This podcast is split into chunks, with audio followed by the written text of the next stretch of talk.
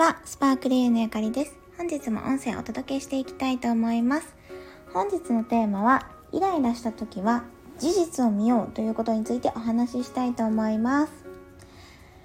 いやー、ちょっと昨日、インスタライブをね、ちょうどやったんですよね。で、えっ、ー、と、ゆるく年収1000万稼ぐ人の当たり前っていうテーマでやらせていただいて、結構事前の質問をいただいたんですね。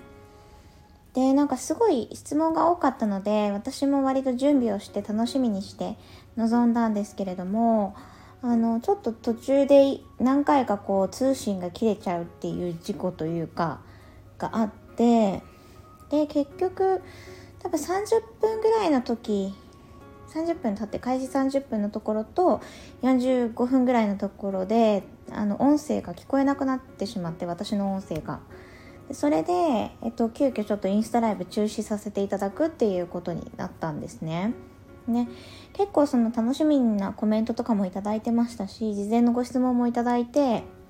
であの一回音声切れた時につなぎ直したりとかして入り直してくれた人もいたんですよねなのでなんかすごい申し訳ないなっていうふうに思ってでなんかこの通信が切れた要因なんですけどもなんかネットワーク環境が悪かったとかではなくって普通に電話がかかってきたんですよね。あの LINE 電話があの私の親からかかってきてでちょっと私の親ってすごいねあの基本的になんか LINE ちゃんと打たない性質があって特に母親なんですけど でなんか電話を鬼電してくるっていう傾向があるんですよ 突然。夜中とかでも結構ねかけてくることあるんですけどだからなんかその繋がらなかったから後でかけようっていうよりかは繋がらなかったら何回かかけるっていう性質があるんですね。でそれで、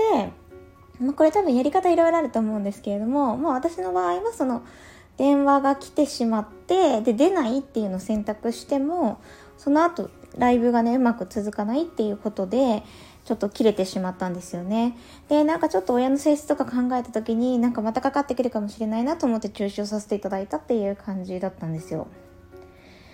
で、なんか正直これ、なんかすごいかかってきた時に、っていうかそのかかってきた時は気づかなかったんですけど、その視聴者さんからなんか音声聞こえなくなってしまいましたとか何回か入り直したんですけど聞こえないですみたいな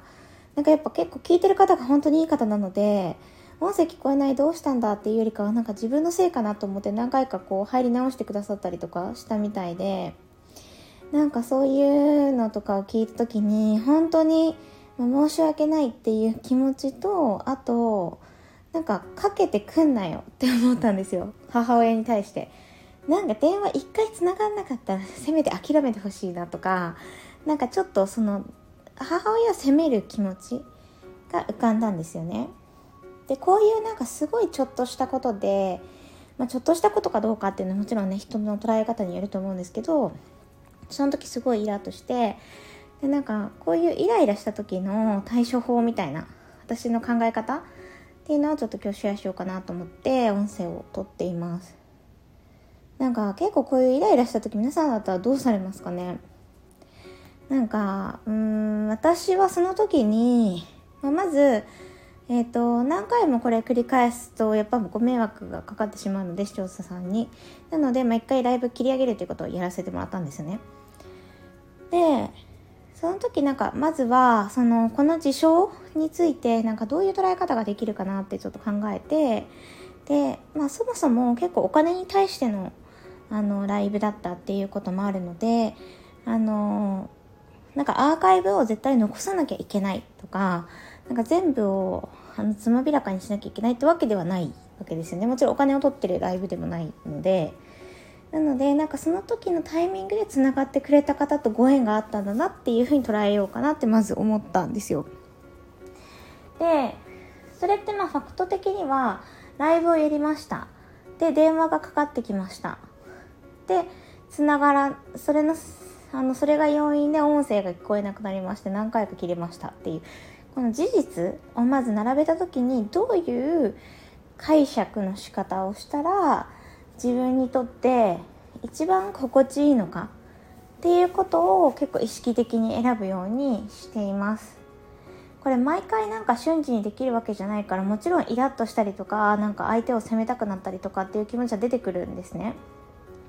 でもしかしたら私のライブを聞いた方もそうなんだろうちょっとイラッとしたり責める気持ちとかが湧く方もいるかもしれないですしね途中でね切れたりとかすると。なんですけど、まあ、それは一旦置いてその自分の捉え方っていうのをファクトを並べると。でそうするとなんかこれって回避方法ないのかなとかって調べると普通にその LINE の通知をねオフにするとか電話をそもそも LINE から電話を受け付けないようにするっていうやり方はあるんですよ。あったんですよね。なんか携帯2個買おうかなって瞬間的に思って iPhone 検索したりとかしたんですけど そう。こんな思いするぐらいだったら携帯2個もう1個買おうみたいな最新のやつ買いたいなとか思って検索したんだけどもっと簡単に事前に防げる方法はあるんですよね。でそれを知らなくてやってなかったっていうことがファクト事実。なので相手に対してどうなんか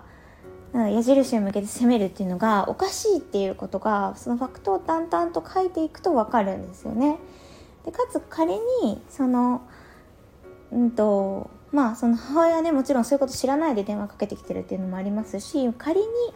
何か悪意があってかけてきてたとしますよね。このこのケースっていうよりか皆さんが出会ったケースで相手から悪意を向けられてイライラしたっていうケースでもその悪意そのものも大体自分が想像してるだけだったりするんですよ。事実で言うと例えばうんと暴言を吐かれたとかね。なんかデブって言われたとか。うん頭悪いよねって言われたとか。でもこのデブとか頭悪いっていう風に例えば悪意がある言葉を投げつけられたとしてもその言葉の良し悪しみたいなものって自分が受け止め方次第やっぱ変わるんですよ。なんか前もちょっと話したかもしれないんですけどもなんか本当に全然太ってない人だったらデブって言われてもえデブじゃありませんけどわらみたいな感じに多分なるんですよね。そう。だからその何をこう外側から受けたとしてもでそれでまあね一瞬嫌な気持ちにはなるしイラッとすることも多分あると思うんですけどそれを持続的に持ち続けるってやっぱもったいないと思うんですよね。ずっとイライラした気持ちで過ごさなきゃいけない。で例えば今回の私のケースだと正直誰も悪くないですよ。そのリスナーさんももちろん悪くない。なんかその知らずに電話をかけてきた母親だってもちろん悪くない。でも私は事前設定してがしておけばもちろんね良かったと思うんですけどそれ知らなかったんでできなかったしっていうなんか誰も悪くないのにでも一人で誰かにその怒りの矛先を向けなきゃいけないというかでしばらくこうイライラしなきゃいけないみたいなそういう時間ってすごいもったいないなって思うんですよね。なのでなんかそのイラッとする時とかあの相手を責めたくなるっていうそういう場面が出たらまずは事実本当に事実だけを淡々と、まあ、俯瞰してみる書き出して眺めてみるとじゃあこれをどう解釈できるのかなっていうなんか自分次第でそのイライラをコントロールできるようになるのでなんか是非やってみてほしいなというふうに思ったのでシェアしました。私は結構すぐイラッとするたちなんですよ。なのでこうイライラをコントロールするんじゃなくてイライラにコントロールされる側でずっと生きてきたっていう経緯があるのでなんかその辺のイライラ軽減に対してのうんとノウハウというかなんか自分なりのやり方みたいなのを最近はかなりあの見つけつつあるのかなっていうふうに思っています。なんかもし皆さんもねイライラを抑えるのにこういうやり方がいいですよとかイラッとしたらこれやるとすごいいいよとかがあったらぜひコメントでいただけたら嬉しいです。ということで本日も音声聞いていただいてありがとうございました。バイバーイ。